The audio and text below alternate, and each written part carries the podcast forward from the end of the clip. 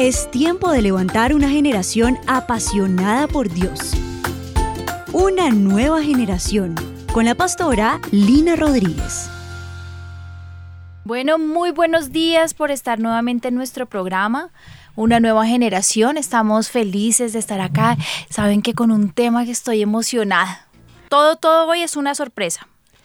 Estoy feliz de estar con ustedes, niñas, Carito, Steffi el joven Kevin que está fuera con nosotros. Bueno, listos para un programa. Listos. ¿Por qué no invitamos al Señor? Porque yo sé que este va a ser de esa, como dice el doctor Pagan, transformacional. Vamos a orar. Señor, nosotros nos presentamos esta mañana, Señor, delante tuyo. Yo te ruego, Señor, que este programa eh, transforme el corazón de todos los que nos están escuchando y el nuestro también, Señor, porque a veces cuando preparamos, Señor, los ministros, el mensaje no solamente hablas a la audiencia, sino que transformas el corazón del que lo está dando. Hazlo también conmigo, yo también quiero ser, Señor, como, como lo dice la palabra en este mensaje, en el nombre de Jesús. Dejamos todas nuestras cargas a un lado, nuestras aflicciones, nuestro corre-corre, Señor, los afanes. A un lado, Señor, este es un tiempito para que hables a nuestro corazón. Disponemos nuestra vida para ti te damos toda la honra y la gloria a ti. Yo te invito, Espíritu Santo. Yo te ruego que tú seas hablando por mí en este programa. Vístete de mí, Señor, para que yo pueda hablar lo que está en tu corazón, en el nombre de Jesús. Gracias, Señor. Amén. Amén.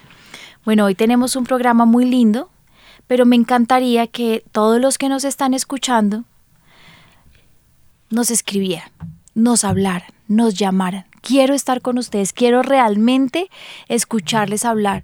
Y, que nos nutramos de todo lo que sus experiencias y yo les cuento las mías y así vamos a hacer un programa bien lindo. ¿Les parece? ¿Cómo lo pueden hacer, Carito? 320-8500-192 es el número de WhatsApp, 320-8500-192 y también está el Instagram. Steffi, para que todos los oyentes que están en sintonía sigan a la pastora Lina y también le escriban o en su historia o por el perfil interno o en las fotos que tiene públicas acerca del programa. Sí, el, Instagram es avivamiento.lina y los que quieran llamar pueden hacerlo a través de la línea 417-3334. Allí vamos a estar respondiendo sus llamadas, pasándolas al aire. Entonces pueden pues comentar acerca del tema, contarnos sus testimonios, sus casos, sus preguntas también. Bueno, entonces estamos listas.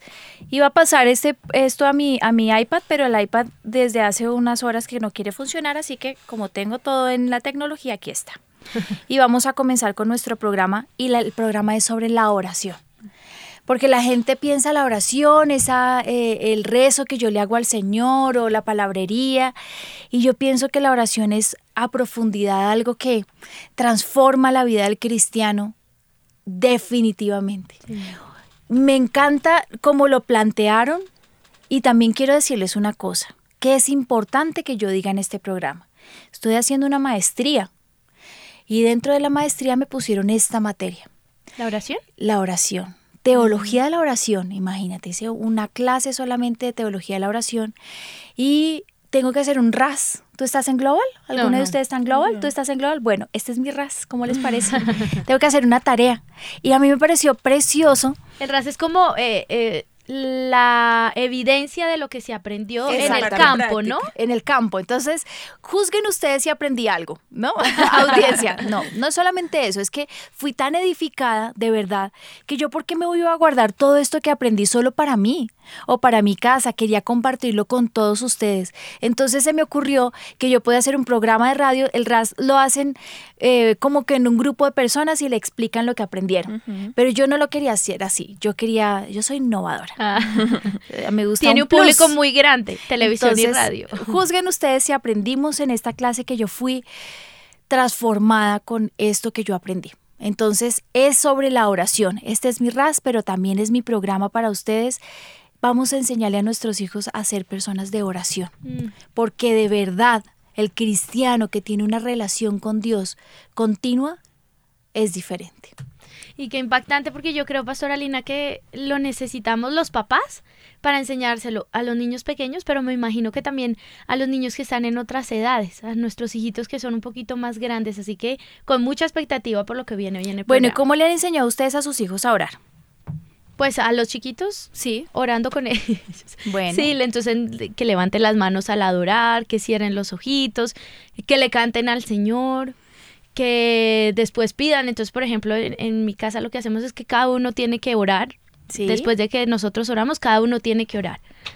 Independientemente. Entonces, cada quien dice a veces unas cosas, pero, pero ahí van aprendiendo.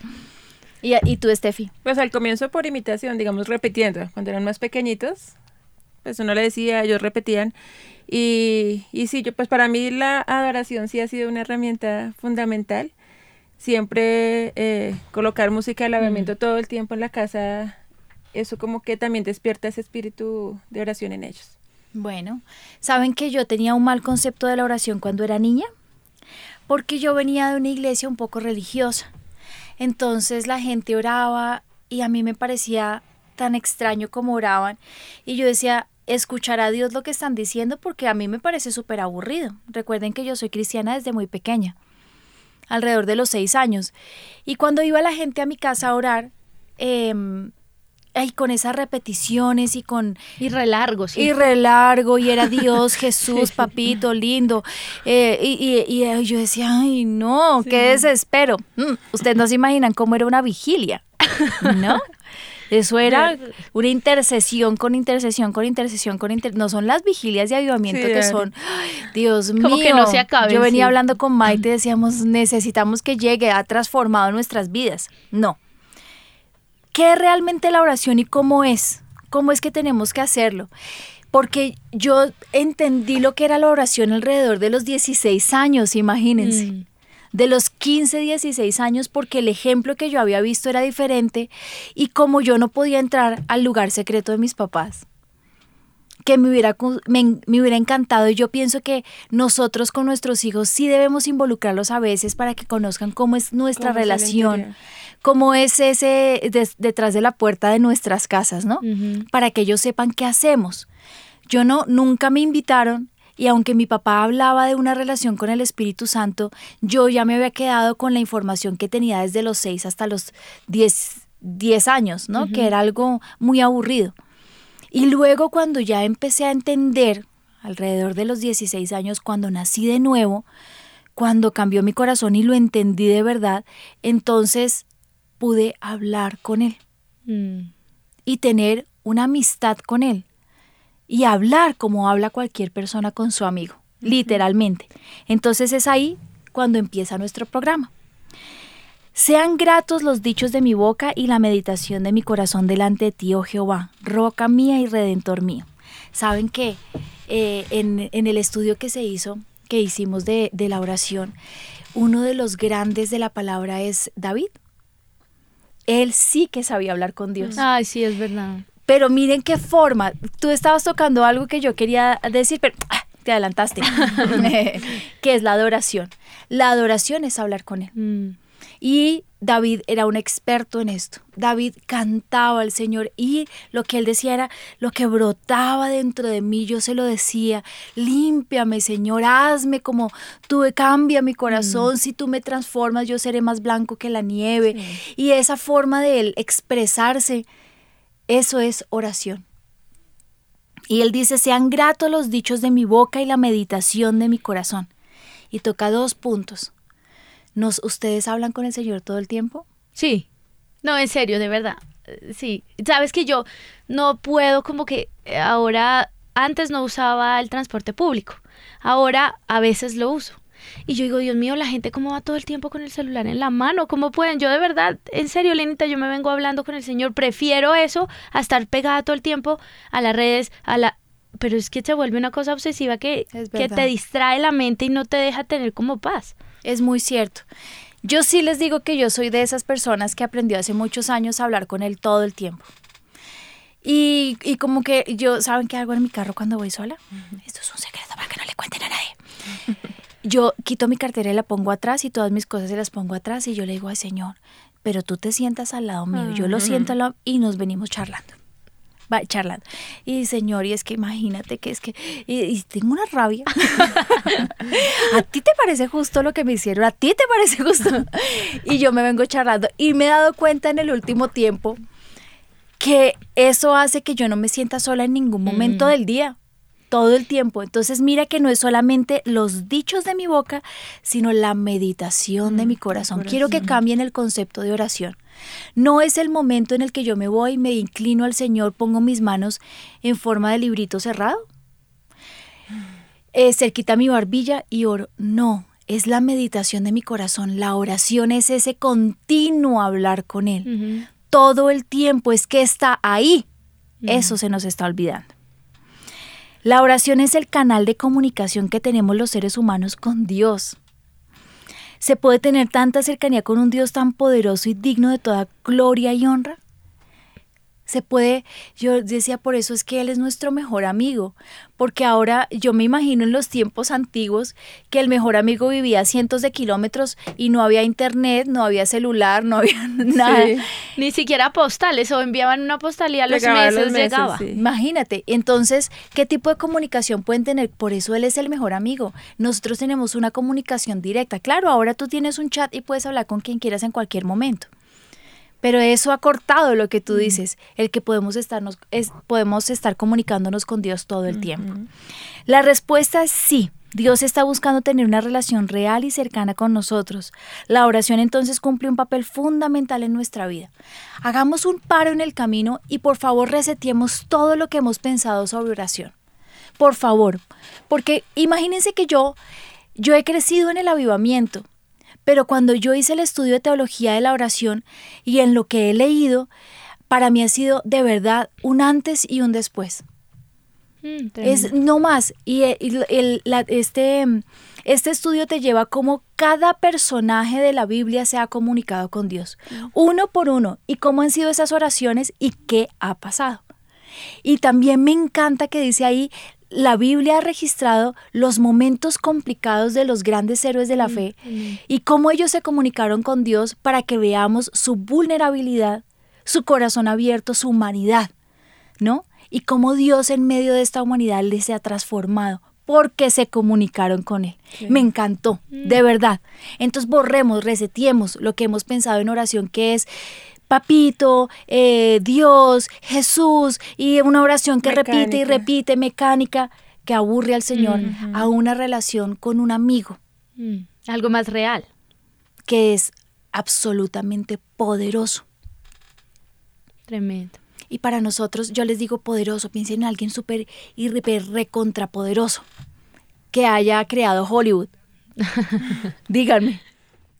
¿Te lo decimos? Sí. Ay, no sé. Ella sí le gusta los Eh, superhéroes. Sí, pero no. Ay, ahora nos va a al decir aire no, Super al David. aire no. Nos va a decir Super David, su esposo. ¿no? No, no, no. No, no, no. Tal vez los creadores de, de Apple. Bueno, si me pero dices alguien poderoso, sí, imagínate que tú tuvieras de amigo al creador de Apple y le pudieras decir, oye, me reseteas mi celular que se me dañó. Pero no, alguien así que Hollywood ha dicho, no, pues eh, Superman, ¿no? Sí. Con poderes biónicos que atraviesan Ah, las paredes, que congelan la Iron gente. Man, Iron Man. Bueno, uy, el sí. super, ¿no? Multiplíquenlo por millones. Es el poder de mi Dios. Sí. Y nosotros decimos, wow, qué superpoderes. Y es lo que le estamos enseñando a nuestros hijos, Sí. ¿no? Porque es que todo esto lo ven los niños. Miren lo que decía Andrew Murray en su libro La Escuela de la Oración, que se lo recomiendo. Es un libro pequeñito. Es un libro pequeñito, pero además tiene mil años. Y wow, qué libro. Jesús nunca enseñó a sus discípulos cómo predicar. Miren esto tan tremendo que, por favor, escúchenme. Oigan, oigan, ps, ps, están ahí. Jesús nunca enseñó a sus discípulos cómo predicar, solo a orar. No habló mucho de lo que era necesario para predicar bien, pero mucho de lo necesario que era orar bien. mm, tremendo. Miren que no les enseñó hábitos de higiene, no les, no les enseñó, Sí, sí, sí. no les enseñó cómo conseguir dinero, no les enseñó, no les puso un curso, si me entienden, un paso a paso, pero con la oración sí. Mm. Él se sentó, hizo un paso a paso de la oración y se las explicó. Mm, ¿Mm? tremendo. Puntos suspensivos. Ahí es donde necesitamos a, a- a la orquesta de avivamiento. tarandatán. Ahí les enseñó a orar. Y eso me parece precioso. ¿Cómo debemos orar, Eso señora? te iba a decir, Pastora Linita, si el Señor le enseñó a sus discípulos cómo orar, pues me imagino y deduzco yo que nosotros como papás también podemos enseñarle a nuestros niños cómo orar. y era lo que te iba a decir, que seguramente es lo que ya nos vas a enseñar, cómo debemos orar. ¿Sabes que lo más importante? Ah, no, no, no me voy a adelantar porque es que Steffi hizo un trabajo impresionante y, y, y, yo quiero ir uh, uh, uh, paso a paso. Paso a paso. Pero lo que tú dijiste es muy cierto con el ejemplo.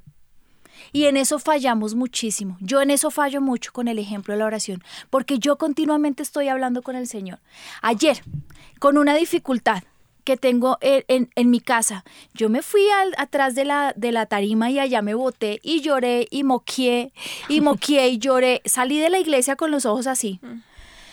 Ay, pero como nueva, porque yo le había dado todo lo que yo tenía en mi alma al Señor y yo le decía, Señor, soy como Ana.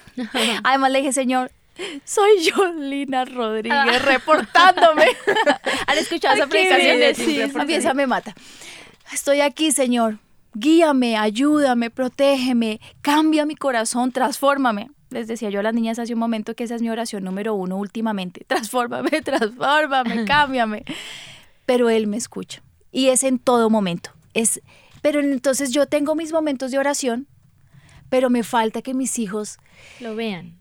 ¿No? Les voy a tomar fotos. Ay, qué ah. tal. No, mentiras. El video en vivo para el que video ellos vean niños aquí, eh, una selfie. Niños aquí llorando.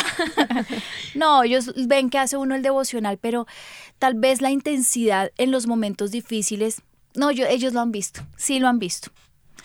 Sí, porque es que las pruebas las pasa uno con toda la familia y no hay nada que hacer. Mm. Y yo no tengo otra forma de ser que cuando tengo angustia yo no voy a ningún lado. Miren, solamente les voy a explicar esto a, uno de mis hijos le salió un diente pegado a, un al hueso. Ah. ¿Cómo se llama? El, al, sí, al hueso. Al maxilar. Bueno, Entonces, le, le, sacaron su muelita de leche, pero la otra muelita está agarrada como en gancho. Ah. Y entonces el doctor dijo, no, toca arrancarla y toca poner un implante. Pero mientras él decía, yo decía, hmm, será usted, porque yo voy a pedir un milagro, ¿no? Y entonces Kiki me miraba, ¿por qué lo estás mirando feo? Entonces yo le dije, hmm, porque es que él no conoce al que yo conozco. Entonces, después de eso, me vine para la iglesia y puse un, un voto al altar, ¿no? Y le dije, mi amor, necesitamos que esas muelas se enderezcan y punto. Y entonces, después de eso, le hicieron la cirugía, pero antes de entrar a la cirugía, clamamos al Señor. Le quitaron solo la, de, la, de, leche. Falta la otra, que Dios la va a enderezar. Se los aseguro que Dios la va a enderezar. Sí me sanó a mí de una artrosis en las rodillas, mm. una muela. Mm. Entonces, y antes de entrar a la cirugía, Señor, por favor, haz un milagro. Y se lo puse a mi papá para que orara por él. Es en eso lo que yo les digo el ejemplo. En cada circunstancia de la vida, sea grande o sea pequeñita, metamos la oración metámosla. Mm. Es que no hay, no existe alguien más poderoso que él. El médico puede ser extremadamente maravilloso, o sea, una eminencia. Este no es una eminencia, hasta me cayó como mal. Una eminencia, pero ¿cómo puede hacer para que la raíz de la muela de Kiki se enderece? Me dijo que ni siquiera con ese tratamiento de ortodoncia. Mm. Pero Dios sí lo puede hacer. Sí. Y yo estoy esperando un milagro. Además, le dije al Señor, te desafío, porque yo sé que si el niño entiende esto, va a transformar su vida. Es así. Jesús a, a través de su vida nos enseñó a orar. Él es nuestro mayor ejemplo de oración.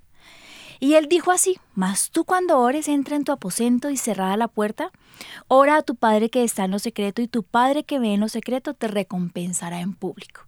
Y a veces pensamos, pues yo no quiero la recompensa, solamente ayúdame, no, el Señor va a dar esa recompensa. Y esa recompensa es lo que pasa con esa oración. Mm. Javes fue recompensado. Mm. Yo pienso que si hay alguno que esté en el podio de los hombres de la oración, Javes. Y tan sencilla su oración. Sí, él está en el número uno, mm. que transformó su vida, su nación, su familia, su apellido. Sí. La transformó. Ayer oraba yo por una chiquita y vi algo que me impresionó muchísimo. Vi cómo hacia ella su ascendencia, de ella para arriba, había habido, o sea, de sus abuelos y tatarabuelos, una maldición generacional fuertísima, fuertísima, de problemas económicos, de ruina, de escasez. Pero la vi como ella metiendo la mano en el arado por haberse metido con el Señor ella cortaba y de ahí para abajo había sobreabundancia. Mm. Y a mí eso me impactó muchísimo porque ahí es lo que uno dice, el Señor la va a recompensar en público, porque durante generaciones se va a ver que esta chiquita que se metió con Dios transformó toda una familia. Tremendo. Tremendo. Mira que ya hay muchos oyentes. Está Luz Marina Villegas, ella le man- eh, manda saludos. Lorena Zapata ya envía un comentario, está en Roldanillo. Dice, buenos días, es un hermoso tema. Para mí la oración es intimidad, cuando estás en lo secreto con Él y comunión, que es todo el día estar hablando con nuestro amado. Dice que le encanta escuchar este programa. Dice, Pastora Lina, yo quisiera hacer, saber tanto como usted sabe para poder instruir a mis hijitos. Ay, tan linda, muchas gracias. Pero sí te voy a decir cómo se hace para saber tanto, tener muchas aflicciones. Eh, quiero saber o no. No, mentiras. ¿Sabes qué? Eh, eh, estoy convencida de que sabes muchísimas cosas porque ella tiene el secreto de la oración, que es la intimidad con Dios. Mm. Ella sabe cuál es el punto clave y es cerrada la puerta. Y ese es nuestro punto, es un lugar secreto. Es un lugar donde nosotros nos centramos y le ponemos a Él toda la atención. Donde Él también se dispone, porque a mí me encanta. Yo, me, yo siempre me imagino que el Señor se cruza de piernas en el piso conmigo. Bueno, yo no sé, yo siempre he orado en el piso. ¿Ustedes dónde oran? No, yo en la cama, pero también Acostada sentada. en las collas. Ah. Ah, Ay, tapada. Allá dormida, más bien. No.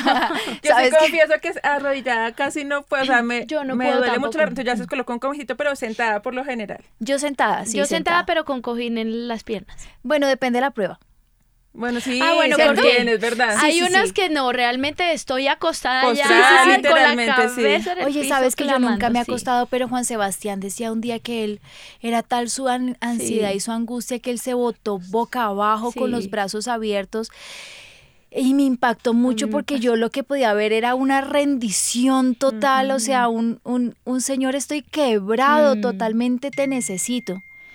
Y me encantó. Nunca lo he hecho, pero yo por lo general, si es con mi puerta cerrada, yo leo la Biblia a veces con Víctor, pero el tiempo de hablar con el Señor, soy muy celosa. A mí no me gustaría, no.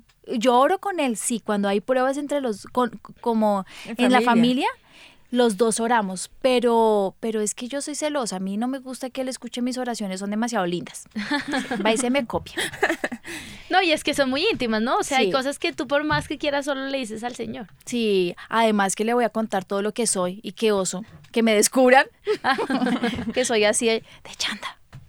Mira que otro oyente nos enviaba Mateo 6.6, que fue el que leíste, pero en otra traducción, la traducción lenguaje actual, dice, cuando alguno de ustedes ore, hágalo a solas. Vaya a su cuarto, cierre la puerta y hable allí en secreto con Dios, su Padre, pues Él da todo lo que se pide en secreto.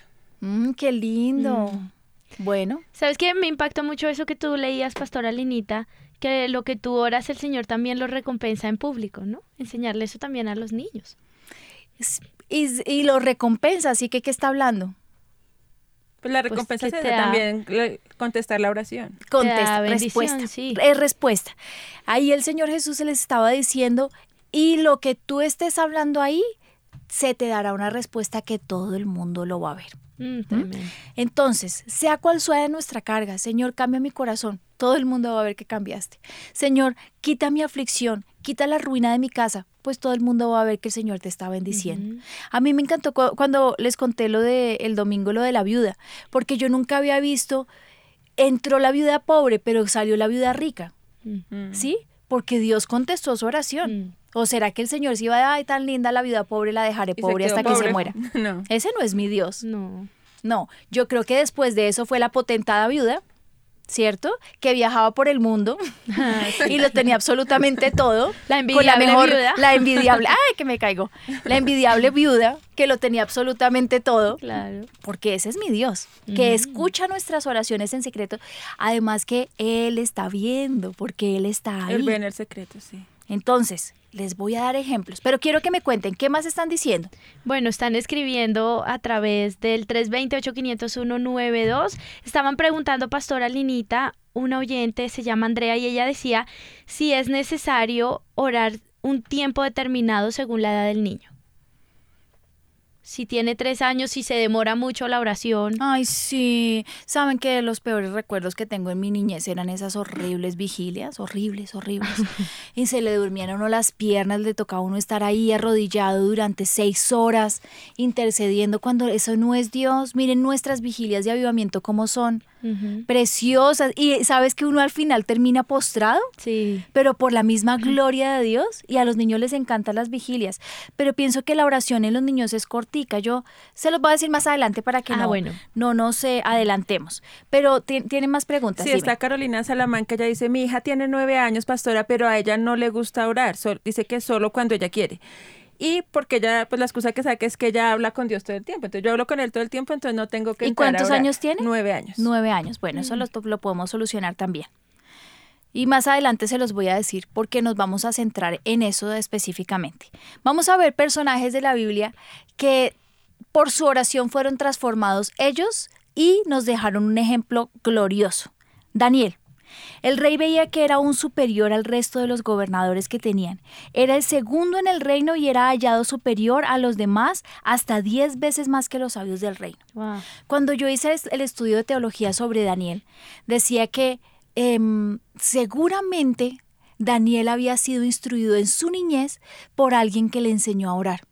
Porque Daniel oraba ser, tres sí. veces al día. Y yo te aseguro que de la nada eso no salió. Y menos estando en un país ajeno con costumbres ajenas, o sea, no. Y en plena juventud. Exactamente. En plena edad rebelde. Entonces, sí. piensen en un joven que fue instruido y por eso la importancia del ejemplo y de instruir y de enseñar a nuestros hijos en la oración, porque siempre van a venir momentos de dificultad y de angustia. Y me voy a centrar en Daniel porque es uno de mis personajes favoritos en la oración. Y Además que tenemos un, Aviva Break. una viva break. Ay, ¿sabes qué? Pongamos el viva break.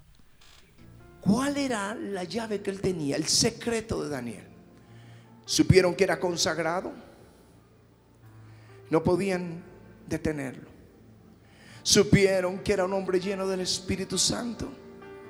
No podían hacer nada con respecto a eso.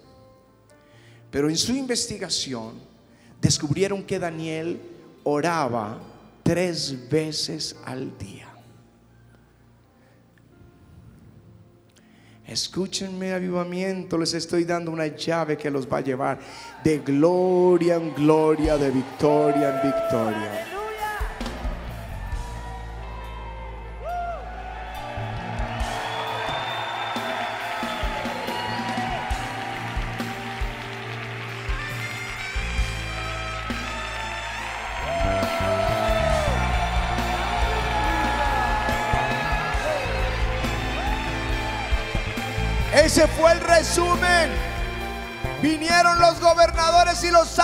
Y dijeron, esto es, él ora tres veces al día a Dios, le hace su petición, no podemos derrotarlo a menos que sea con respecto a eso. Escúchenme los ministros del Señor. Ahí es donde el diablo puede derrotarnos. Porque tú eres ungido, tú eres consagrado. Pero si Él puede sacarte del lugar de oración, ahí es donde tú puedes perder en el terreno del enemigo. En lugar de la oración. Me fascina. Es que de verdad me encanta, me apasiona, me... Ese es. Carambas, ese es, esa es la esencia del mensaje, me Se fascina. acabó David, eh, el programa. Ah. Mejor dicho, ustedes con esto ya lo tienen todo. Es que, como dicen por ahí, uno es un pobre patinchado al lado del pastor. ¿Cierto? Y esa unción ¡oh! late mi corazón cuando él habla. Miren, quiero ser como Daniel.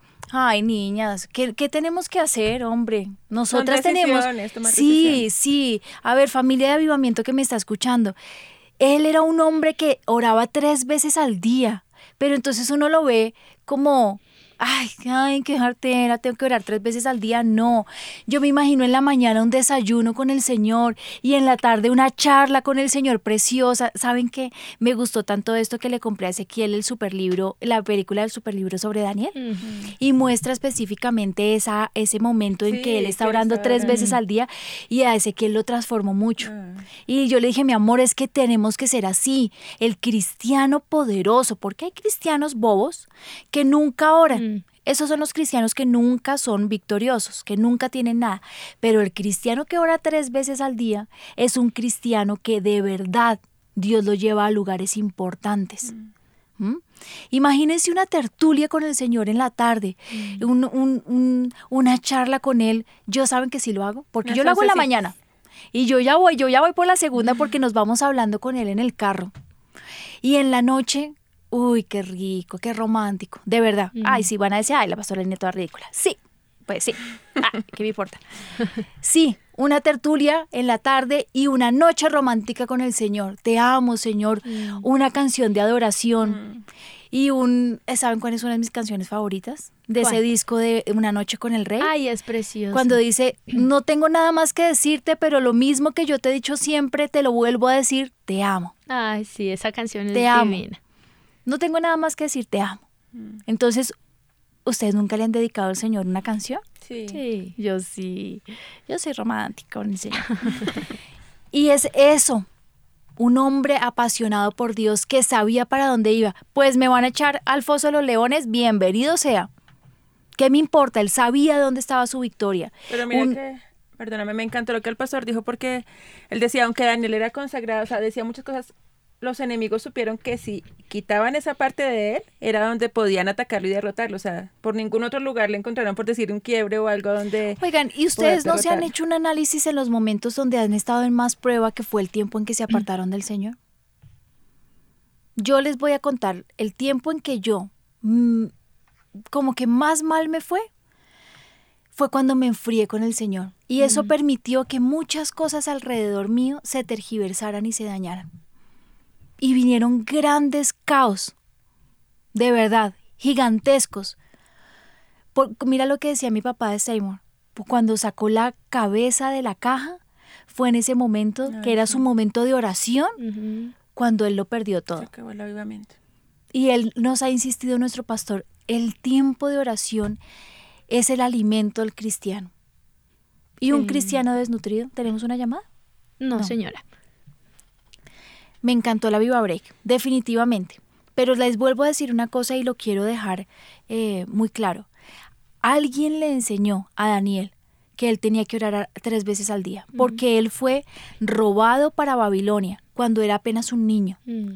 Y yo les aseguro que en Babilonia ningún babilonio Le los enseñó. israelitas. le enseñó que tenía que orar tres veces al día. Alguien en su niñez tuvo que enseñarle que él tenía que tener una relación con Dios. Sí, y eso tiene que venir de la casa, obviamente. Y sabes que a veces nosotros soñamos con que nuestros hijos, Ay, ¿qué, qué va a ser tu hijo? El próximo presidente de la República, dice la señora. Sí. Sí, sí lo puede ser, te lo aseguro. Mm. Daniel era el segundo Mm. después del rey. Y quiero decirles que en una jerarquía, en un momento de la historia de la humanidad, donde Babilonia ocupaba el 100, casi el 100%. Sí. Si me entiendes, no era el típico imperio ridículo. No, Babilonia era un imperio gigantesco. Es como si unieras en este momento las Américas y las Europas, Uy, súper grande. ¿sí me entienden? En este momento, y fuera Daniel el segundo, segundo al mando de todas las Américas y de toda Europa. ¿Me entienden? Algo así. Imagínate, sabes que es tremendo porque era un hombre, como tú dices, con un cargo público muy importante, representativo, tomaba decisiones, pero para él primaba estar a las rodillas del Señor. Y mira, ¿sabes qué me parece lindo? Que me imagino la cantidad de ocupaciones que tenía. Claro. Y lo dejaba absolutamente todo para ir a buscar al Señor, ¿no? Me encanta cuando el pastor dice eh, ventanas abiertas y puertas cerradas. Puertas Sí, cerradas, señora. ventanas abiertas. Así tiene que ser nuestra vida. Vámonos con el segundo. Ah, bueno, decía, Daniel es consagrado a Dios, era lleno del Espíritu Santo absolutamente, de acuerdo.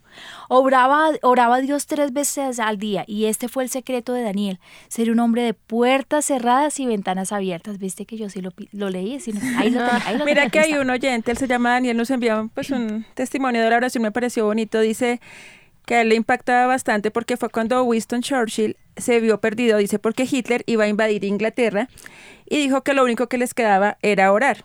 Y se armaron todo el país en cadenas de oración y Hitler iba en camino hacia Inglaterra y nunca llegó. No se sabe hasta el momento qué fue lo que lo detuvo en el camino, que al parecer es una niebla intensa que lo cubrió y regresó y nunca más volvió. Dice que después de eso la reina de Inglaterra dijo, en un pensamiento dijo, le temo más a un ejército de personas orando que a un ejército militar. ¡Wow! Tremendo, ¿no? Me encanta, me lo reenvías para mostrárselo hoy a mi papá. señora. ¡Ah! ¡Qué lindo! Tremendo. ¡Wow! Si ven que ustedes cuando intervienen enriquecen mi programa, por favor.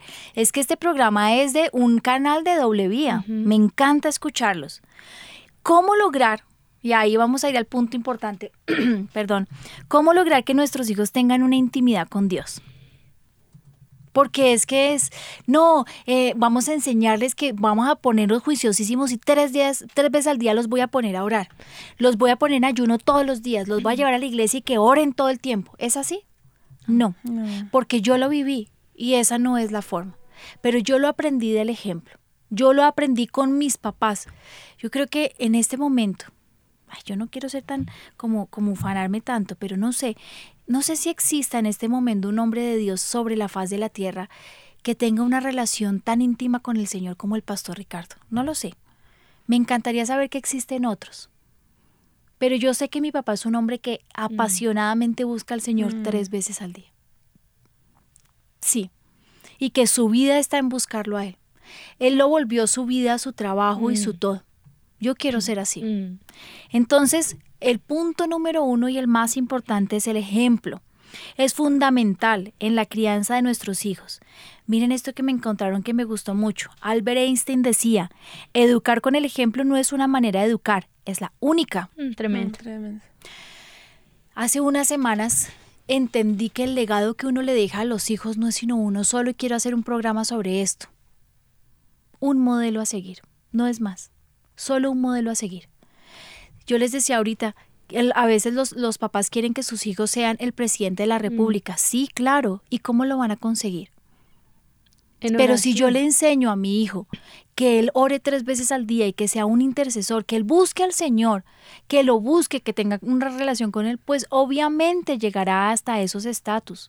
Claro que sí, a ser un médico genial, a tener todas las habilidades. Claro que sí, yo estoy convencida que los grandes hombres que han habitado esta nación, este mundo, este mundo, han sido hombres de Dios. José también, él fue puesto en un cargo de autoridad Sí. y también fue pues a causa de... ¿Cuántos presidentes eh, de Estados Unidos han sido hombres de Dios? Que han dejado en su parlamento el buscar al Señor. ¿Y cuántos hombres alrededor del mundo han sido hombres criados en el Evangelio? ¿Mm? Que buscaron al Señor. Permanentemente ellos nos están observando. y conocen nuestras acciones al igual que nuestras palabras. Somos su punto de referencia más cercano. Es por eso que debemos tener especial cuidado con lo que hacemos porque no podemos olvidar que estamos formando una nueva generación para Cristo.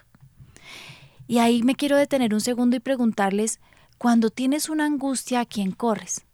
Inmediatamente te salió un tumor en el seno, te fuiste donde el médico, le contaste a todos tus familiares, cogiste los, los, los, el resultado, te pusiste a llorar, te, te venciste, ¿qué hiciste?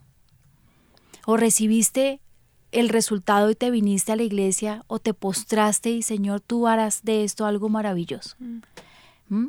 En el momento en que llegó el- la orden de desalojo de tu casa, ¿qué hiciste? Llamar al banco para que te haga una prórroga. Te pusiste a pedir dinero a, tus, a tu gente conocida, a tus más cercanos. Te pusiste a pedir plata. Vendiste todo lo que tenías para pagar la deuda. O te postraste, Señor, sácame de esto. Solamente tú lo puedes hacer. Cuando ves que tu hijo está en las drogas, buscas meterlo en el centro de rehabilitación, eh, mm, buscar los amigos que le hagan una buena influencia, quitarle todas las comodidades, castigarlo, o te postras en el secreto, Señor, te lo ruego, transforma su corazón. Ese es el ejemplo. A eso es a lo que yo me refiero. En el momento de la crisis y de la necesidad, ¿para dónde está tu oración? ¿A quién corres? ¿Cuál es, cuál es tu, tu punto número uno? Porque yo de verdad les digo, yo puedo tener muchos, muchos errores, pero hasta por una muela torcida yo corro al Señor. Pues que yo realmente yo no conozco a otra forma de ser, ¿sí? Ni de hacer. Yo hay muchas pruebas que yo no le, le cuento a mis familiares ni a nadie, pero se las dejo al Señor. Claro, eh, sí, yo pienso que se me hinchan mucho los ojos y estoy un poco preocupada por eso, porque no sé, pero el Señor hará algo con mis ojos. Sí, se me hincha. Pero, pero yo encuentro toda mi satisfacción en desahogarme en Él. Ay, yo no sé si a ustedes les ha pasado, pero cuando uno le se riega con el Señor, Sí. llorando, Sale otro. y respira profundo y se levanta del piso. Yo sí, la verdad es que el piso es mío. Cuando me levanto del piso, después de haber mojado el piso con mis lágrimas, yo digo, Dios hará algo. Y tengo la certeza. Ese, esa, eh, ¿cómo es que dice mi papá? Sustancia. Esa sustancia. Listo. Sí. Listo. Está hecho. Listo. Les voy a contar un testimonio propio. Mi hija está pasando por un momento en su carácter y en su vida complicado. Y no crean, he estado en unos días de mucha angustia y de aflicción. Ella no lo sabe porque ella está en Israel. Y yo no he dañado su viaje, ni la he regañado porque yo le he contado todo esto al Señor, ni siquiera mis papás estaban. Y, y sé que cuando llegue, pues voy a tener que hablar con ella muy seriamente. Pero yo le he rogado al Señor en todo esto que está pasando, que Él me ayude. Y he derramado mi corazón. Pero ayer llegaron mis papás y mi mamá me dijo algo y yo me fui al, al auditorio y oré y lloré y lloré y lloré. Le decía, Señor, te necesito. Y hubo un momento en que le rogué, Señor, guíame, que sentí su presencia muy fuerte, su unción, su y la certeza que me quedara muy quieta que Él lo iba a solucionar, que Él me iba a guiar.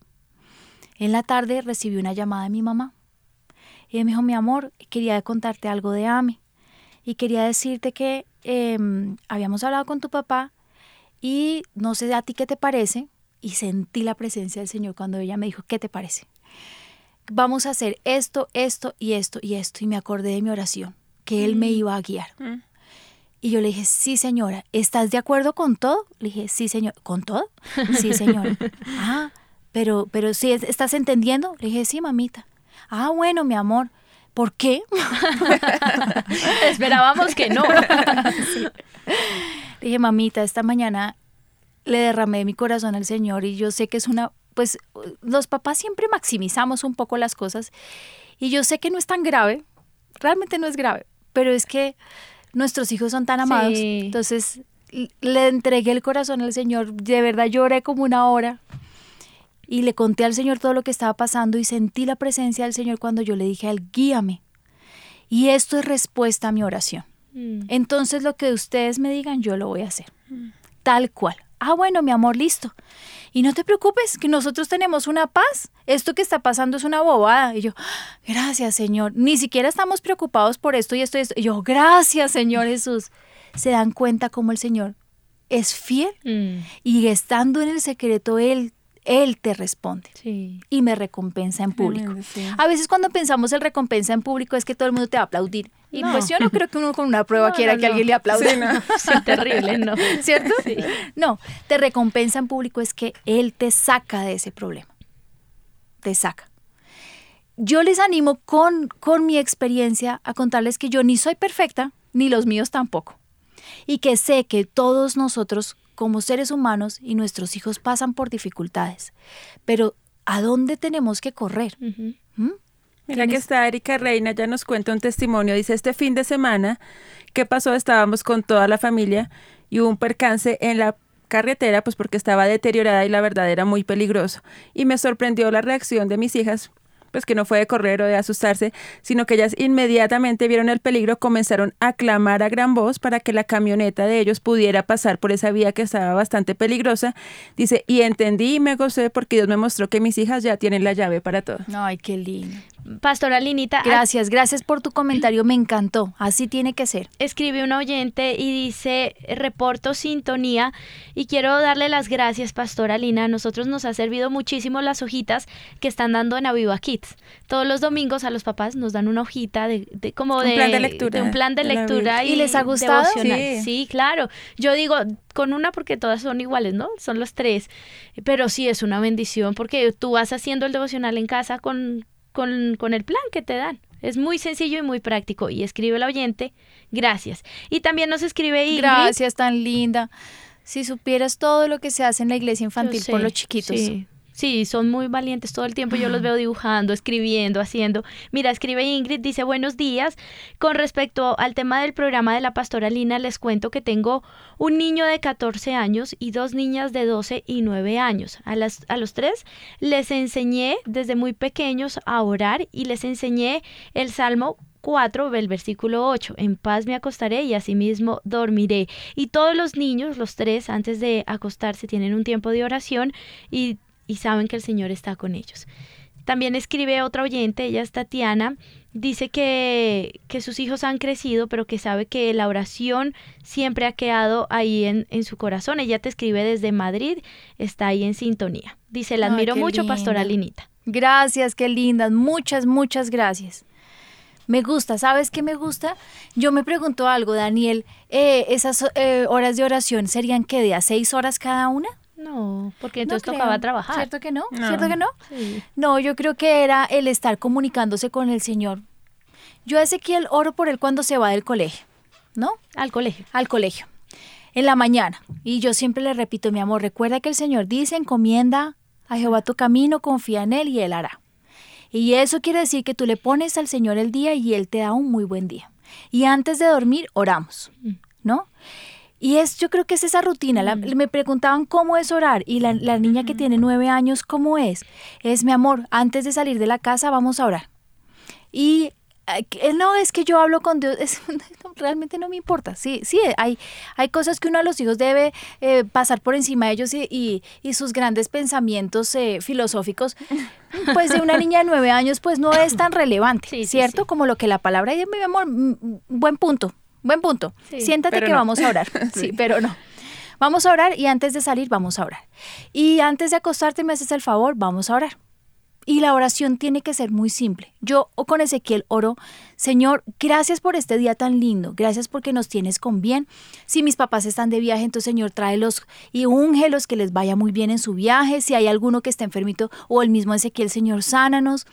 Que podamos soñar contigo, Señor, muéstranos los planes que tienes para nosotros algo que como que transforme y yo siempre le hago una expectativa y a veces le digo, eh, Señor Jesús, muéstrale cómo va a ser el cielo para que Ezequiel cuando llegue allá ya lo vaya conociendo.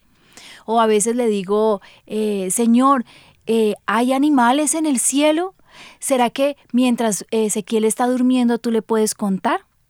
Porque el Señor habla en medio de los sueños, pero eso último que tú le dices al niño, eso puede ser fundamental, sí. ¿no? Otras veces le digo, Señor, mientras Ezequiel está durmiendo, la Biblia dice que tú cuentas nuestros cabellos.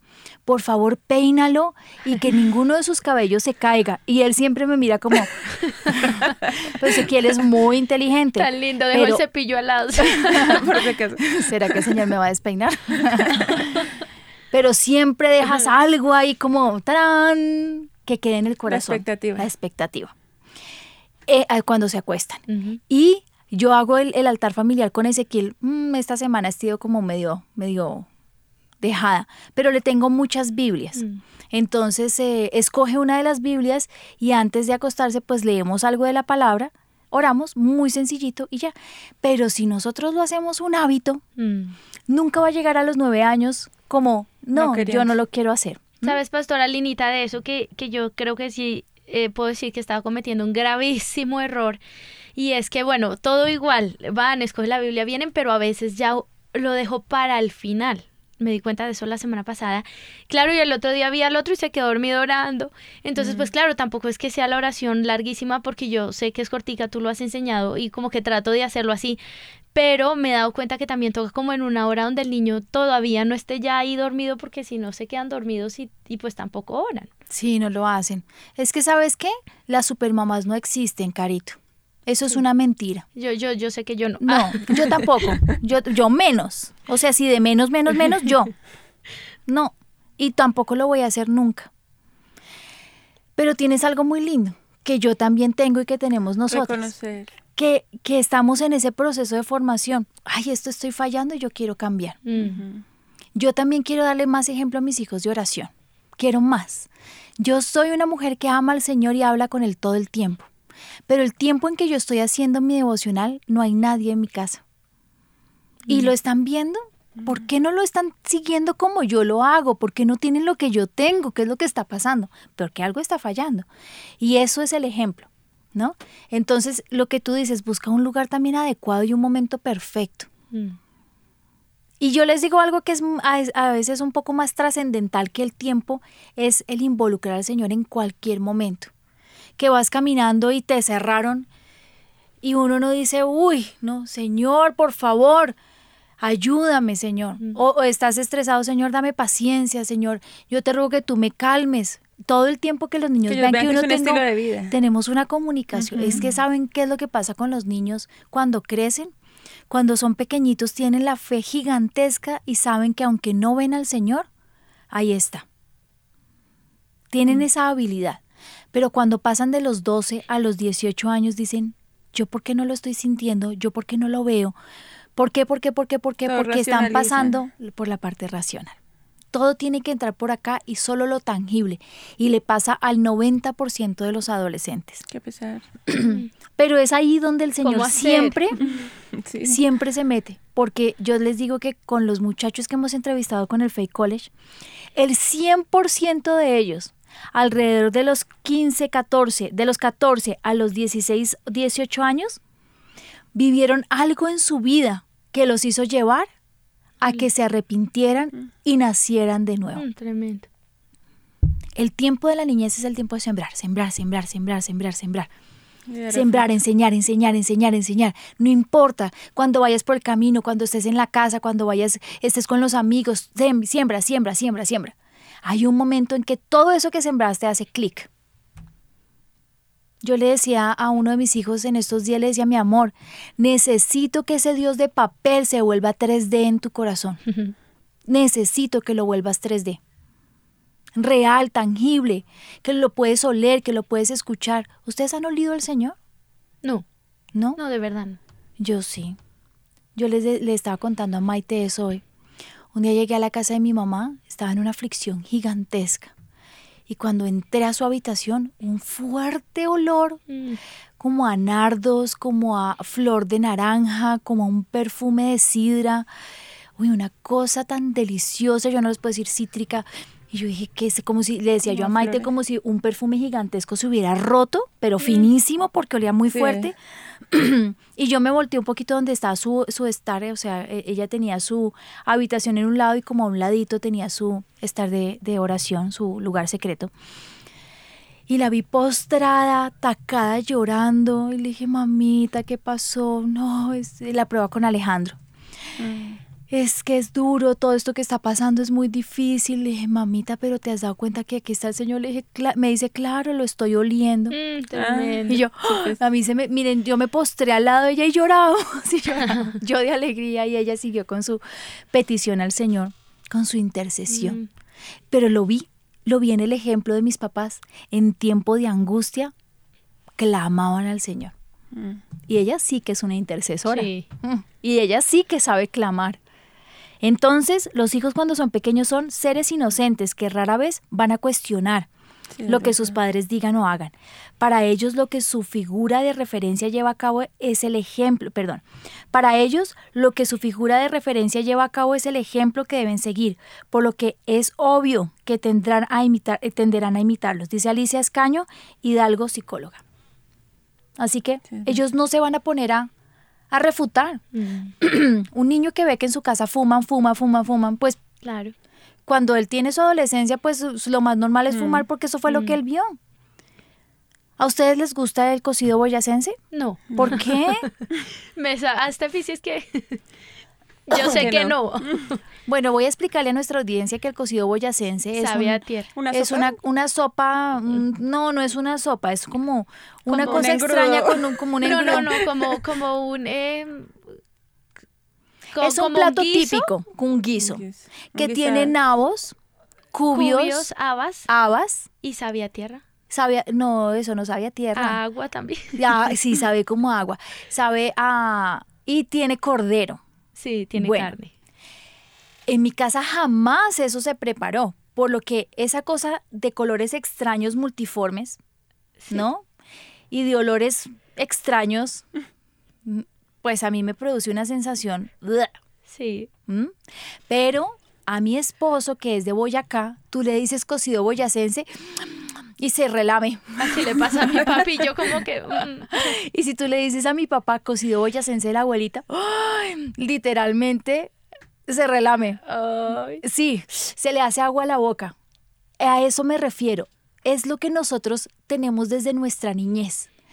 Es, eh, son esas costumbres, es ese hábito, es eso en lo que nos envolvieron de nuestra niñez. A mí me dicen ajiaco de mi mamá. Ah, claro. Ay, qué rico. El ajiaco de mi mamá es el mejor del universo. Sus frijoles son los mejores, ¿sí? Pero hay gente que dice ajiaco, ajiaco, ¿qué será? Y ven una sopa de colores amarillos, ¿no? Con cuatro tipos de papa y piensan eso debe caer terrible para el estómago. Sí, sí. Y Sí. crema de leche. Y aparte. crema de leche, con guascas Sí, sí. y con Las las cositas, en- los eh, capers, dice mi tío. ¿Cómo se dice en español?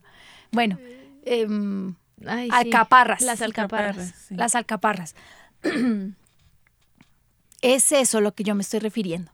Es nuestro lenguaje corporal, es nuestro lenguaje gestual, es nuestro momento, es nuestro día a día, es nuestra vida, es cómo nosotros les estamos enseñando a nuestros hijos nuestra relación con Dios. Mm. Eso es lo que los va a sacar adelante. ¿Será que les quedó claro? Sí, yo Y creo si que no les sí. voy a mandar, el que no le queda claro, por favor, mande su correo, le mando un, unos, un cocido boyacense a su casa. Mire, para Cotilde Sarrio, psicóloga en, en...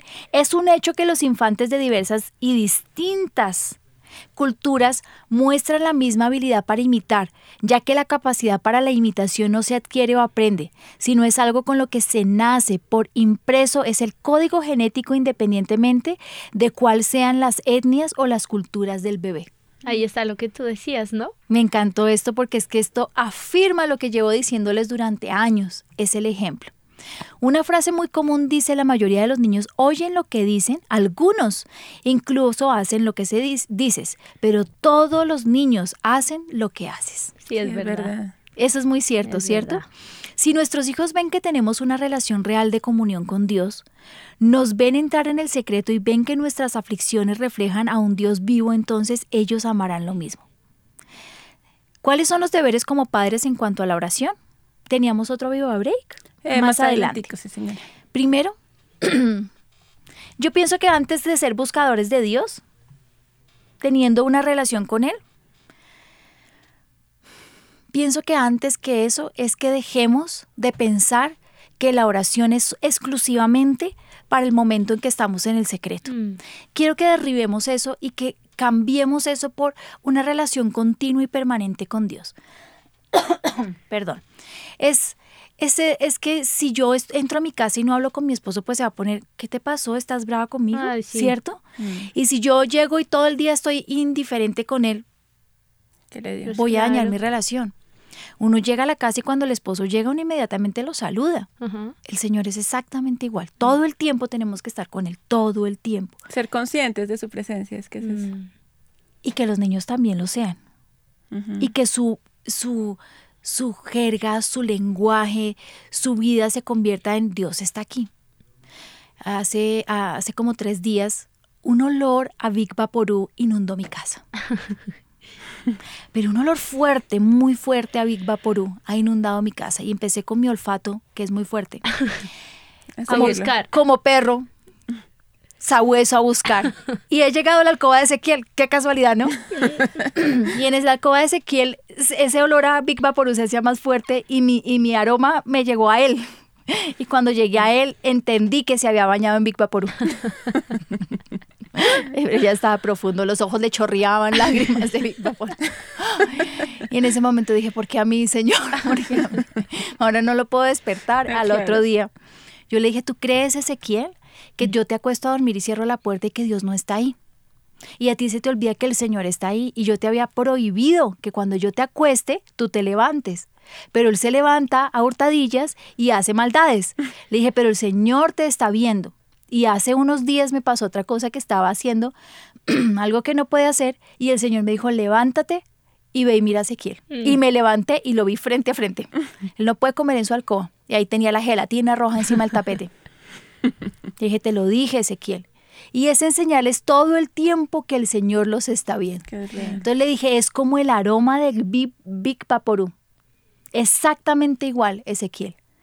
tú no lo estás viendo, pero yo sabía que tú te habías untado Big Vaporú de la cabeza a los pies. Literalmente.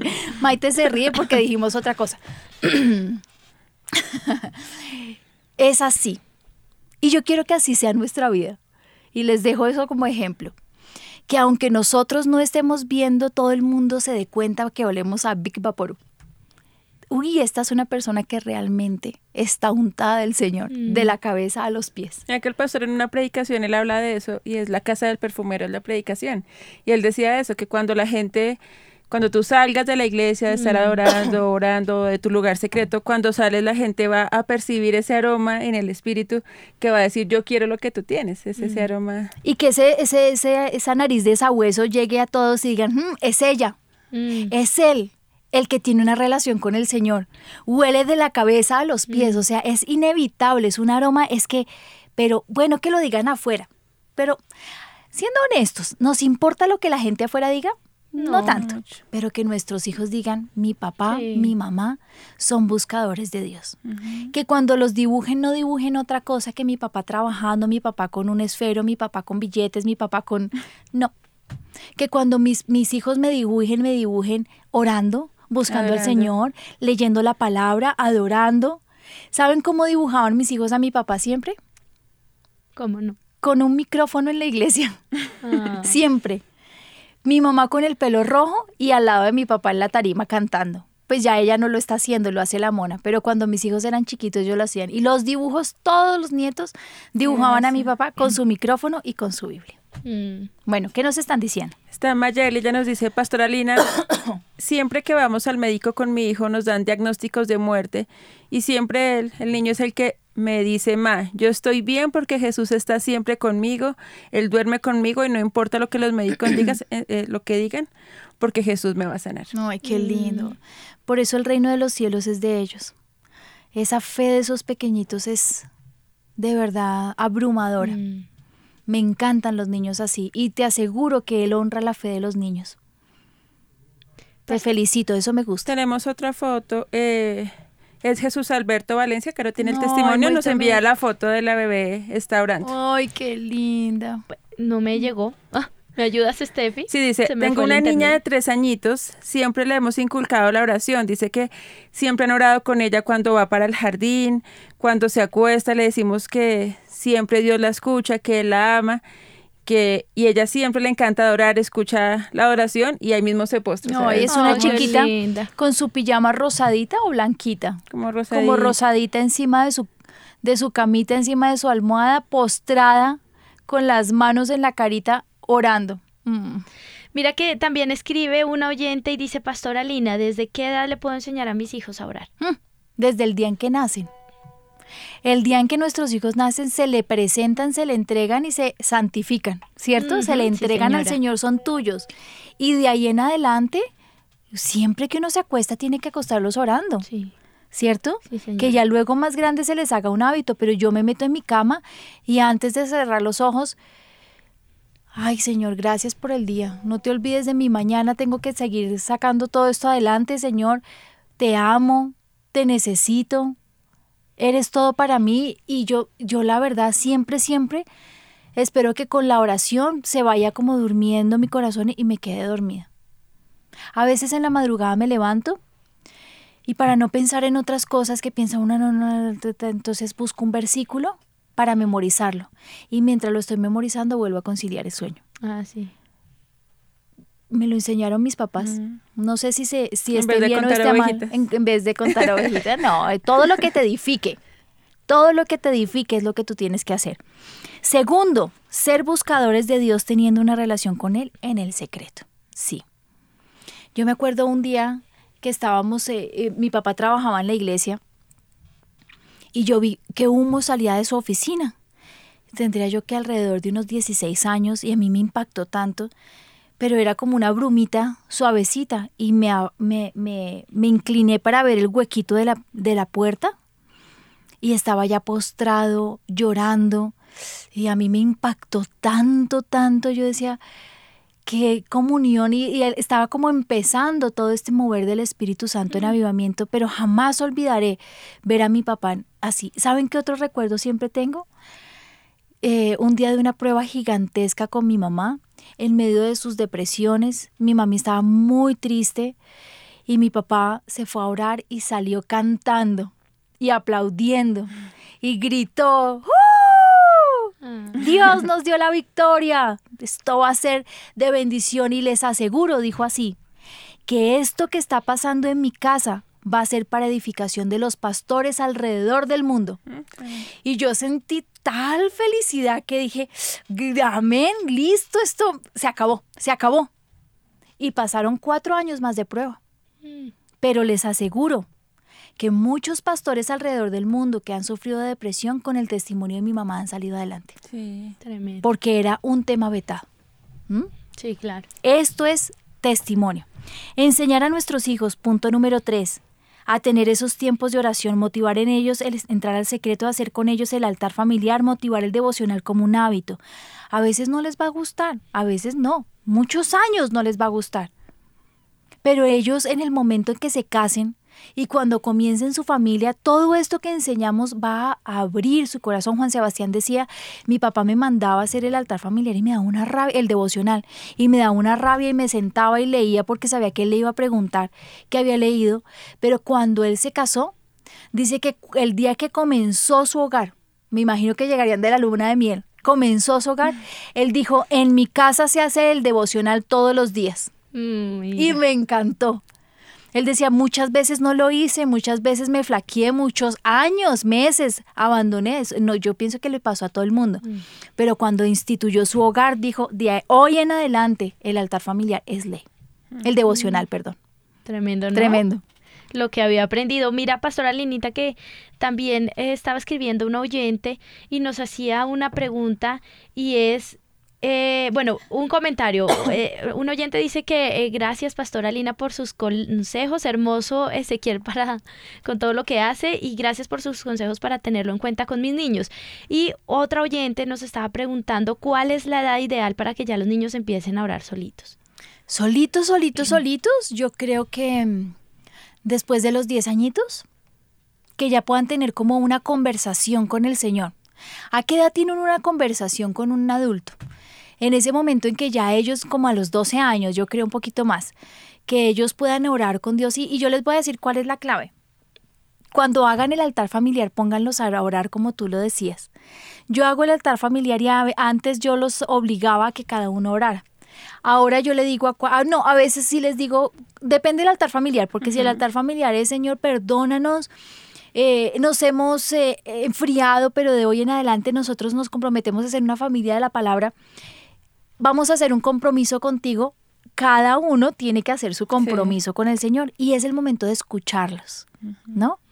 Si tú ves que la, el, lenguaje que están usando con el Señor todavía es demasiado frío, o tiene muy, eh, pues invítalo a tu lugar secreto.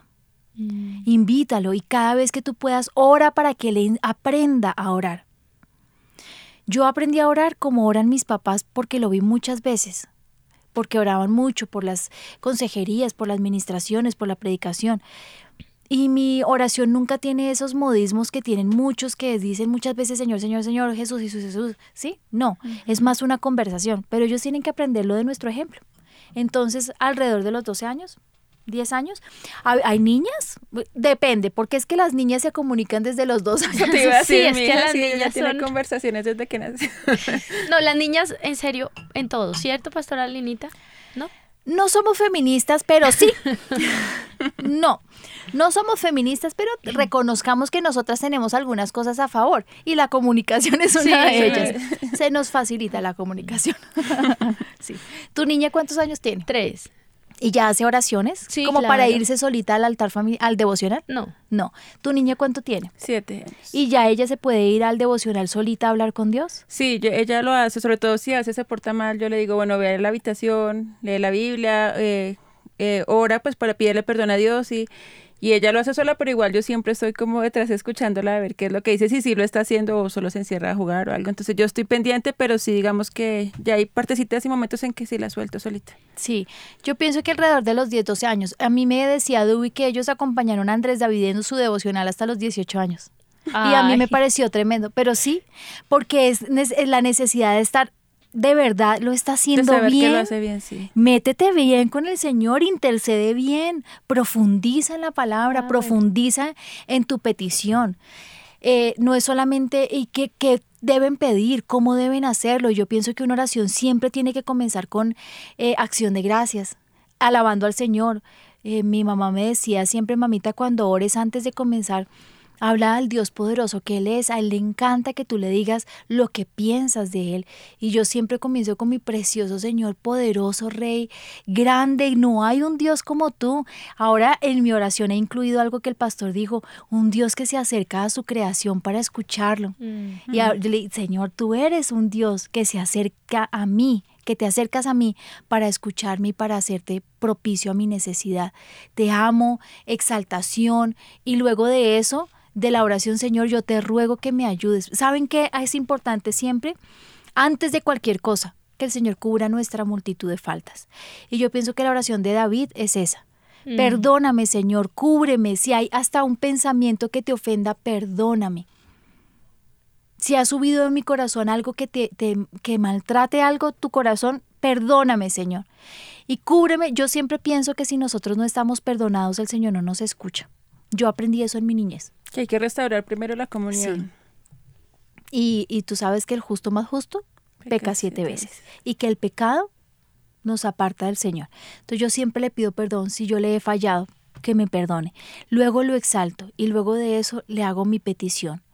Lo que yo necesito. Luego de hacerle mi petición, yo oro en lengua siempre, esperando que el Señor me hable. Y me quedo calladita, a veces, muy callada, esperando que Él me hable.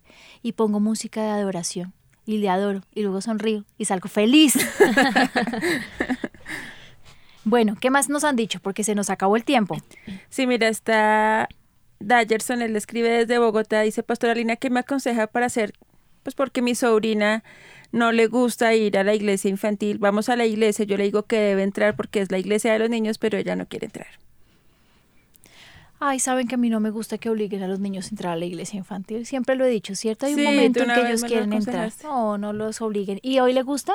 Sí, era con el niño, porque mi hija sí desde que cumplió la edad, ella súper feliz, siempre no iba aquí, chiquitica se iba, pero él no, él siempre fue una lucha ya, es desde los tres, ya tenía cuatro, no quería ir, cuatro y medio, no quería ir, hasta que hubo un día que, hoy quiero ir a y se levantó, quiero ir a Viva Kids hoy, y desde ahí le encanta. ¿Sí? Ezequiel todavía no le gusta. Sí, van sus primas, sí. Bueno, otro es propiciar espacios de oración en casa. Orar por los alimentos, importante, antes de dormir, antes de salir de la casa, esos espacios para que ellos lo vean. Eh, como papás debemos ser los primeros intercesores de nuestros hijos y me encantó esto. Recuerda que tenemos una gran responsabilidad delante de Dios por nuestros hijos. Sí tenemos que ser intercesores. Nadie lo va a hacer por los nuestros. Pero nosotros sí podemos mover el trono de Dios para que Dios haga con ellos cosas maravillosas. Mm.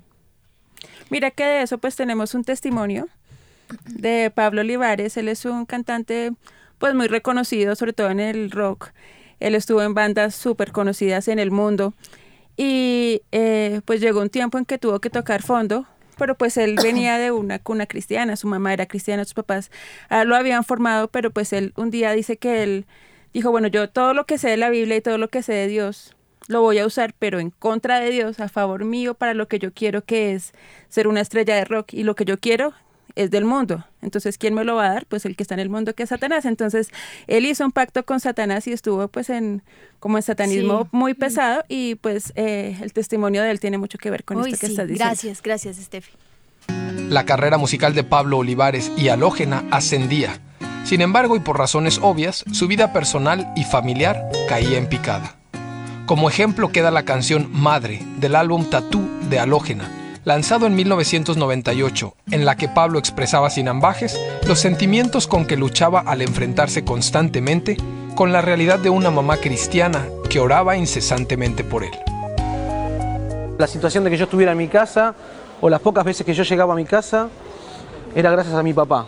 Y- y con mi mamá la situación era a morir. Nos matábamos. Entonces yo ya no la quería ni ver y había eh, momentos extremos en los cuales yo pensaba que la tenía que matar a mi vieja. Cada vez que yo llegaba a mi casa, no sé por qué, yo abría la puerta y mi mamá estaba orando. Parecía que lo hacía a propósito. Y yo sabía a su vez que esa oración de ella estaba interfiriendo con, con mi pacto. ¿no es cierto? Con el enemigo. Entonces era un estorbo en mi carrera, mi mamá. Mientras Pablo invertía sus talentos en construir su sueño rockero, Dios no había desistido de alcanzar su corazón.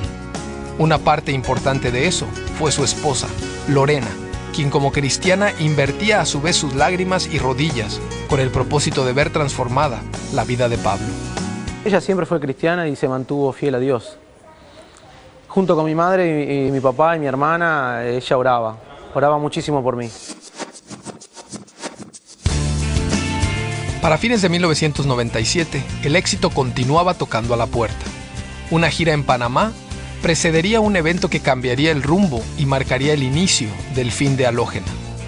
El grupo había amarrado una interesante gira por México, en la que se presentarían en diversas ciudades para dar aproximadamente 25 conciertos y participarían en el evento MTV Vive, pero algo sucedió. Dios irrumpió en la vida de Pablo de forma insospechada mediante un acontecimiento inesperado. En la segunda gira de Halógena eh, nos secuestran en México, nos tienen eh, entre 6 y 8 horas eh, capturados. Yo estoy en un rincón porque nos habían separado, digamos, y, había un- uno de estos personajes sentados al lado nuestro cuidándonos para que no nos moviéramos. Y entonces eh, yo comienzo a llorar, porque el baterista en, algún momento se desmayó y se lo llevan. Y el punto es que comencé a llorar porque era mi hermano que se estaban llevando, ¿me entendés? No era el baterista, yo no lo veía como mi baterista, era mi hermano. Y veo los zapatitos del jefe de la banda de secuestradores que se va acercando. Y entonces él me mira y él estaba armado y me pregunta, ¿vos crees en Dios? Entonces de adentro mío sale, sí. Y él me contesta, si me hubieras dicho que no, te hubiera matado. Entonces yo me empiezo a llorar más. Yo hago una oración, después de 13 años. Pero una oración ya con un miedo y, con un respeto a la misma vez, porque yo sentía que la presencia de Dios estaba ahí cuidándome. Señor, si vos me salvás, yo no voy a volver a hacer esta música. Al rato nos sacan de ahí nos dicen, bueno, que, eh, los cuatro juntos párense y, y váyanse para adelante y no miren hacia atrás. Y nosotros empezamos a caminar así, que ya con un miedo, yo en algún punto digo, por ahí nos pegan un tiro o algo. Y entonces eh, comenzamos a caminar y en vez de escuchar el disparo, escuchamos que se están yendo y se van. Y en esa miramos así de reojo con el terror que teníamos, vemos que se están yendo y entramos a correr. Bueno, en definitiva llegamos al hotel, nos encontramos con nuestro manager. ¿Pero qué pasa? ¿Pero a quién me va a hablar? Entonces yo traté de sacar fuerzas de donde no tenía, porque seguía todavía con esa situación de que yo sentía que el Espíritu Santo me había tocado de una manera increíble. Y le digo, Tano, nos secuestraron y acá se terminó porque Dios me salvó la vida y yo me voy. La oración de una mamá. la oración del justo puede Mucho. mucho. Y, y yo pienso que, ¿saben qué les voy a decir? Les voy a recorrer en la Biblia diciéndoles los hombres de Dios en la Biblia que hicieron oraciones. Adán y Eva tenían una relación con Dios, comunión, dialogaban con Él, caminaban Sí. con Él y conocían su voz. Y yo pienso que si nuestro programa es una nueva generación que es volviendo al original, esa debe ser nuestra vida, caminando con Él, dialogando con Él, todo el tiempo. En la época de Seth, dice la Biblia en Génesis 4:26, entonces los hombres comenzaron a invocar el nombre de Dios. Enoc y Noé, dice la Biblia que caminaron con Dios y tenían una íntima relación con Dios, tanto que Enoc fue recogido por el Señor. Sí. Y se puede decir que Noé lo escuchaba, porque imagínese todo lo que pasó. Abraham edificó altares en donde dedicaba su vida a Dios y le servía y escuchaba la voz de Dios y le obedecía. Eran amigos. Mm. No es solamente una oración para el devocional, eran amigos. A Jabes, gracias a su oración, Dios le otorgó lo que pidió. Jacob, a través de la oración, logró que Dios le bendijera y le diera un nombre nuevo, transformando su vida. Él peleó con el Señor y, se, y fue llamado por él. Mm. Job oraba con fe e integridad, logrando superar todas sus pruebas. Y si, eh, si quieren conocer una oración preciosa, la oración de Job. Mm. Una oración en medio de la prueba que transforma, eh, yo pienso que transforma la vida de cualquier cristiano. Moisés movía la misericordia de Dios a través de su oración intercesora y a través de esta misma oración tuvo una relación tan cercana con Dios que le permitió ver su gloria. Dependía totalmente de Dios, le escuchaba y le obedecía. Así que, qué rico. Me pregunto, les pregunto a ustedes, niñas, y les le pregunto a mi audiencia, ¿cómo les gustaría que sus hijos les recordaran? Ay, sí, como mamás de oración, claro. ¿Cierto? Mm. Me encantaría que a mí me recordaran como una mujer de oración. Tal vez mis hijos no lo han visto así y yo quiero cambiar. Me encantaría que mis hijos dijeran mi mamá era una mujer de oración. Hoy podrían decir que es una mujer de fe, eh, una mujer que tiene temor de Dios, pero quiero cambiar eso. Así que mi petición en el parque para este año será, quiero ser una mujer de oración, mm. una mujer de comunión, una mujer apasionada. Quiero que mis hijos y mis nietos y las generaciones que vengan me vean como una mujer de oración. ¿Qué les parece? Porque yo conozco muchas mujeres del ministerio, del equipo del ministerio, y podría decirles eh, con, con nombre propio, Dubi es una mujer de oración. Mm. Y uno lo sabe, ¿cierto? La pastora Patricia es una mujer de oración. El pastor es un hombre de oración. ¿Cierto? Así que esas cosas se recompensan en público. Yo también quiero que digan, pero no porque uno sale a decir, ay, estoy llorando, fui muy oradora, me encanta la oración. No, que tus hijos digan, mi mamá era una mujer de oración. Que sea perseverante en la oración, que veles todo el tiempo por el estado de las almas de tus hijos, mm. que los lleves a las rodillas, que les enseñes que se gana más en las rodillas que con la boca, mm. gritando, alegando, que con la inteligencia. Ustedes saben que mi papito tiene callos en sus, en sus piecitos y en sus rodillas de su oración. Y a mí eso me impacta. Y la doctora le, le, dijo, la doctora Neila le dijo hace unos meses, pastor, usted no puede volver a orar arrodillado. Y entonces él dijo, pues que se destruyan las rodillas, pero ¿cómo voy a dejar de orar? Oh, y yo no sé qué ha pasado, sus rodillas han mejorado muchísimo pero todo el peso de tantos años de estar orando de rodillas le estaban afectando sus rodillas. Mm, imagínate. Pues que se acaben las rodillas, mm. pero él no va a dejar de orar de rodillas. yo sí quiero ser esa mujer. ¿Cuántos de ustedes quieren esto? Sí, yo sí. Porque de verdad una vez es, eh, o lo que tú dices, no involucra a los niños y como que ese ejemplo, no, aunque de pronto uno lo haga, no permea a los niños, no llega hasta ellos, entonces es importante. yo no estoy diciendo de hoy en adelante sean como yo, una mujer de oración, no. Audiencia de una nueva generación, no.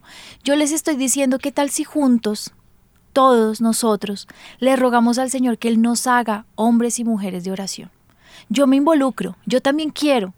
A mí me ha hablado tanto esta teología de la oración que quería compartirla con ustedes. Pero no porque yo sea la mega, no, yo he ganado batallas en oración, pero no, yo de hoy en adelante yo quiero ser una Daniel, yo quiero ser un Enoch, yo quiero ser un Josué, yo quiero ser un Josué que era tan eh, arriesgado y que ahora su oración que les voy a dejar, cuando yo me vaya les voy a dejar el aviva del pastor para que lo escuchen. O sea, si les parece impactante lo que hemos hablado, esto los va a conmover, ¿cierto? Quiero ser eso, yo no quiero ser cualquier tipo, quiero ser la mujer de oración. Si ustedes están conmigo, vamos a rogarle al Señor por eso. Señor Jesús, nosotros hoy te pedimos perdón porque no hemos sido las personas de oración que tú quieres que seamos. Pero yo te ruego en el nombre de Jesús que de hoy en adelante cambies nuestro nombre. Si tú lo pudiste hacer con Jacob, Señor, lo puedes hacer con nosotros. Cambia nuestro nombre y haz de nosotros unos hombres y mujeres de oración. Queremos, Señor, experimentar las maravillas de esta oración. Queremos poder entrar al lugar secreto, permear el cielo con nuestras oraciones, experimentar la grandeza del reino que se acerca a nosotros, Señor. Cuando nosotros oramos, queremos ver la magnificencia de un Dios poderoso a favor nuestro. Queremos conmover tu corazón, queremos tener una relación contigo.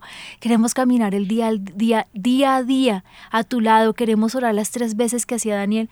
Señor, yo te ruego en el nombre de Jesús, haznos hombres y mujeres de oración.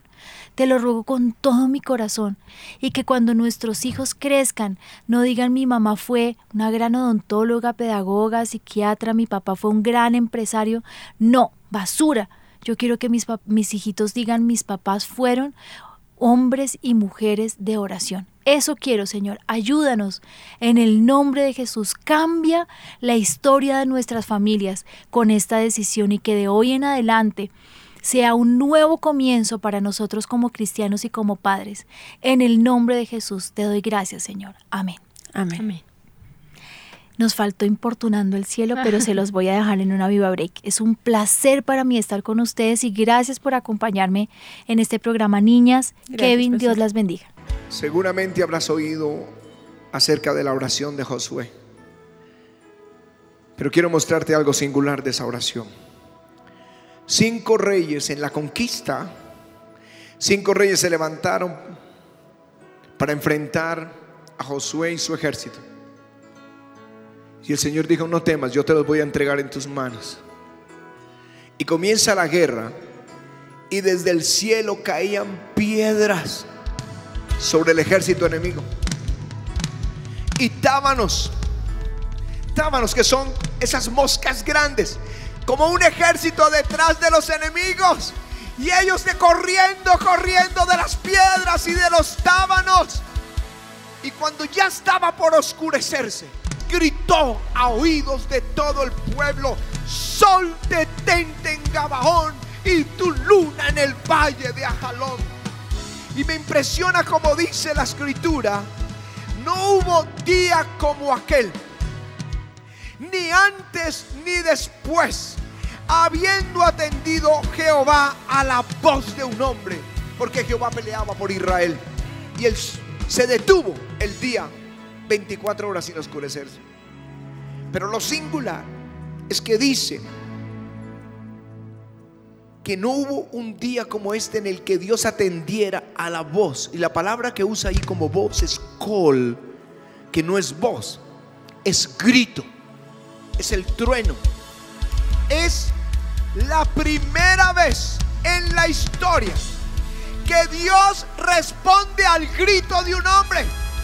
Dios estaba peleando y este hombre grita, Sol, detente, cabrón. Y Dios le hace caso. Es la primera vez en la Biblia que Dios atiende a la voz de un hombre porque Dios peleaba por Israel. Aleluya. Te va a sonar muy raro gritar a Dios. Pero Dios peleaba por Israel. Les estoy hablando de insolencia en la oración.